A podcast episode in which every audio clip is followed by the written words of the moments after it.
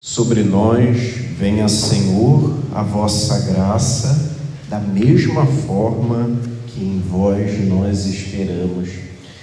Ao longo da nossa vida, no dia a dia da nossa vida, é normal que nós peçamos muitas graças a Deus.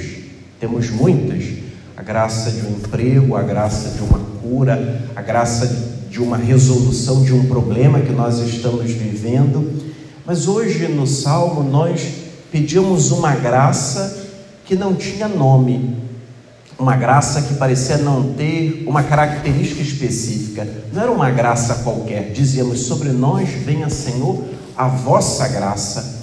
Qual é a grande graça que Deus nos dá? Qual é a grande graça que Deus nos dá e que todos nós precisamos para viver? É o seu Filho. Jesus é a graça das graças. Jesus é o autor da graça. Jesus é a própria graça. E é dele que nós precisamos.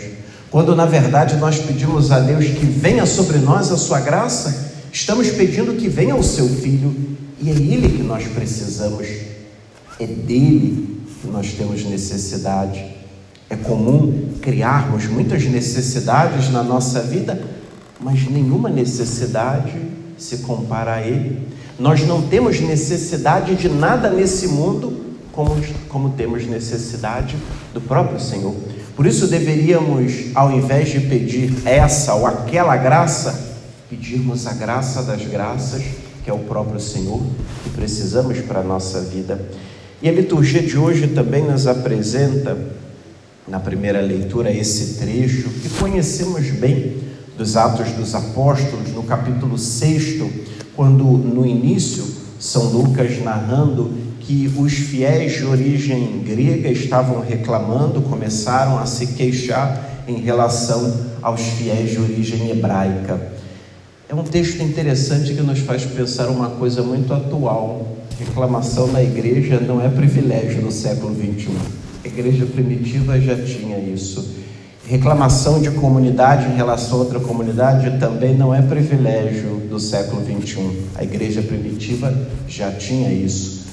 Mas o que fizeram a partir da reclamação, da queixa da comunidade?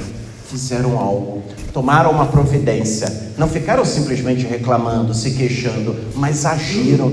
E a ação dos apóstolos traz para nós um ensinamento muito importante. Os apóstolos percebem que deveriam se dedicar à pregação da palavra. E aquele outro trabalho, o cuidado com os pobres, o cuidado com as viúvas, poderia ser um trabalho destinado a outras pessoas.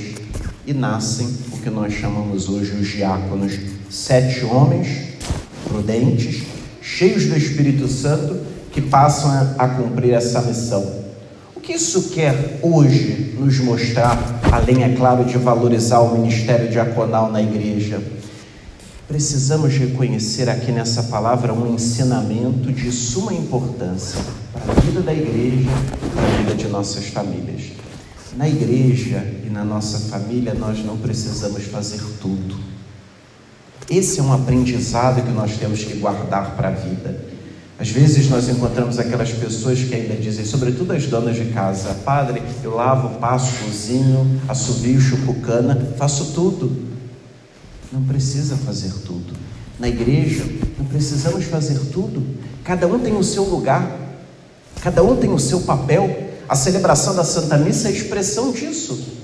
O padre, por exemplo, não precisa fazer as leituras, não precisa cantar, tem outros que fazem, Cada um tem o seu papel, cada um tem a sua função, e assim a igreja caminha, assim a igreja deve caminhar, cada um fazendo o seu papel, a sua missão, e isso enriquece a comunidade, isso enriquece também nossas famílias, quando cada um reconhece o seu lugar. O lugar do marido é o lugar do marido, o lugar da esposa é o lugar da esposa, o lugar dos filhos é o lugar dos filhos, cada um tem o seu papel, cada um tem a sua missão. E quando abrimos mão da nossa missão, da nossa função na igreja ou em casa, o grupo todo sofre, a comunidade sofre, a família sofre. É preciso que nós consigamos assumir a nossa responsabilidade na caminhada da comunidade, na caminhada da nossa família. E por último, o Senhor hoje nos apresenta, no trecho do Evangelho, uma palavra que deveria ser de fato um verdadeiro calmante para todos nós. Hoje o Senhor nos diz: não se perturbe o vosso coração. Tendes fé em Deus, tende fé em mim também. Por que Jesus está dizendo isso no capítulo 14 do Evangelho? Porque ele está se despedindo dos apóstolos. E, obviamente, que os apóstolos estão preocupados, estão inseguros. O que, que vai ser da gente? Ele vai embora? Vamos ficar sozinhos? E o Senhor dá essa palavra: não se perturbe o vosso coração. Confia em mim, creia em mim. Essa deveria ser uma palavra também que nos acompanha todos os dias. Todos os dias essa palavra deve nos acompanhar, deve nos orientar, deve nos motivar a não nos perturbarmos. Motivos temos e teremos inúmeros. Temos inúmeros motivos para nos perturbar, para nos preocupar, para nos sentir inseguros, mas temos um motivo maior para não deixar que nada nos perturbe a nossa fé no Senhor. Não se perturbe o vosso coração. Tendes fé em mim? Tendes fé em mim? Esse deveria ser um convite para todos nós, para que a confiança nele seja maior do que qualquer coisa, seja maior do que qualquer problema, seja maior do que qualquer preocupação, porque cremos que Ele está ao nosso lado. Ele não nos tirará dos nossos problemas, não resolverá todos os nossos problemas, mas Ele estará conosco, nos dando a Sua graça, nos dando a possibilidade de enfrentarmos todos os desafios da vida. E assim, talvez como Tomé também, nós perguntemos ao Senhor: o que fazer agora? Perguntamos a Ele qual é o caminho por onde devemos percorrer? E ouvimos hoje, talvez, a definição que Jesus dá de si mesmo, mais importante, uma das mais importantes: eu sou caminho, a verdade e a vida. Ninguém vai ao Pai senão por mim.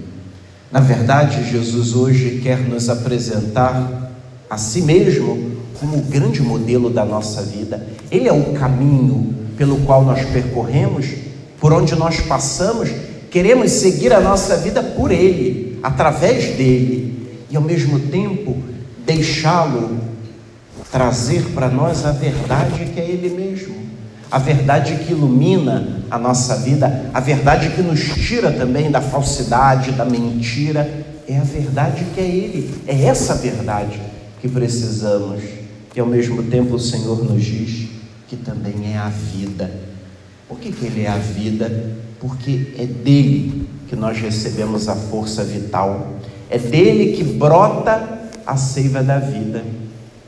Não é à toa que no capítulo seguinte do Evangelho, capítulo 15 de São João, Jesus dirá: Eu sou a videira verdadeira, vós sois os ramos e o Pai é o agricultor, para nos lembrar que a seiva de vida que precisamos vem dele. Por isso precisamos estar enxertados nele, como ramo na videira, e permanecer a vida inteira ali, grudados nele, para que dele nós possamos receber a força para viver e deixar que o Pai cuide de nós como um agricultor, que o Pai nos pode, que o Pai nos limpe, que o Pai faça conosco que bem quiser, e que assim possamos experimentar ao longo da nossa vida essa palavra produzindo frutos, e que assim possamos fazer o caminho de ir ao encontro daquele que é a fonte de toda a graça,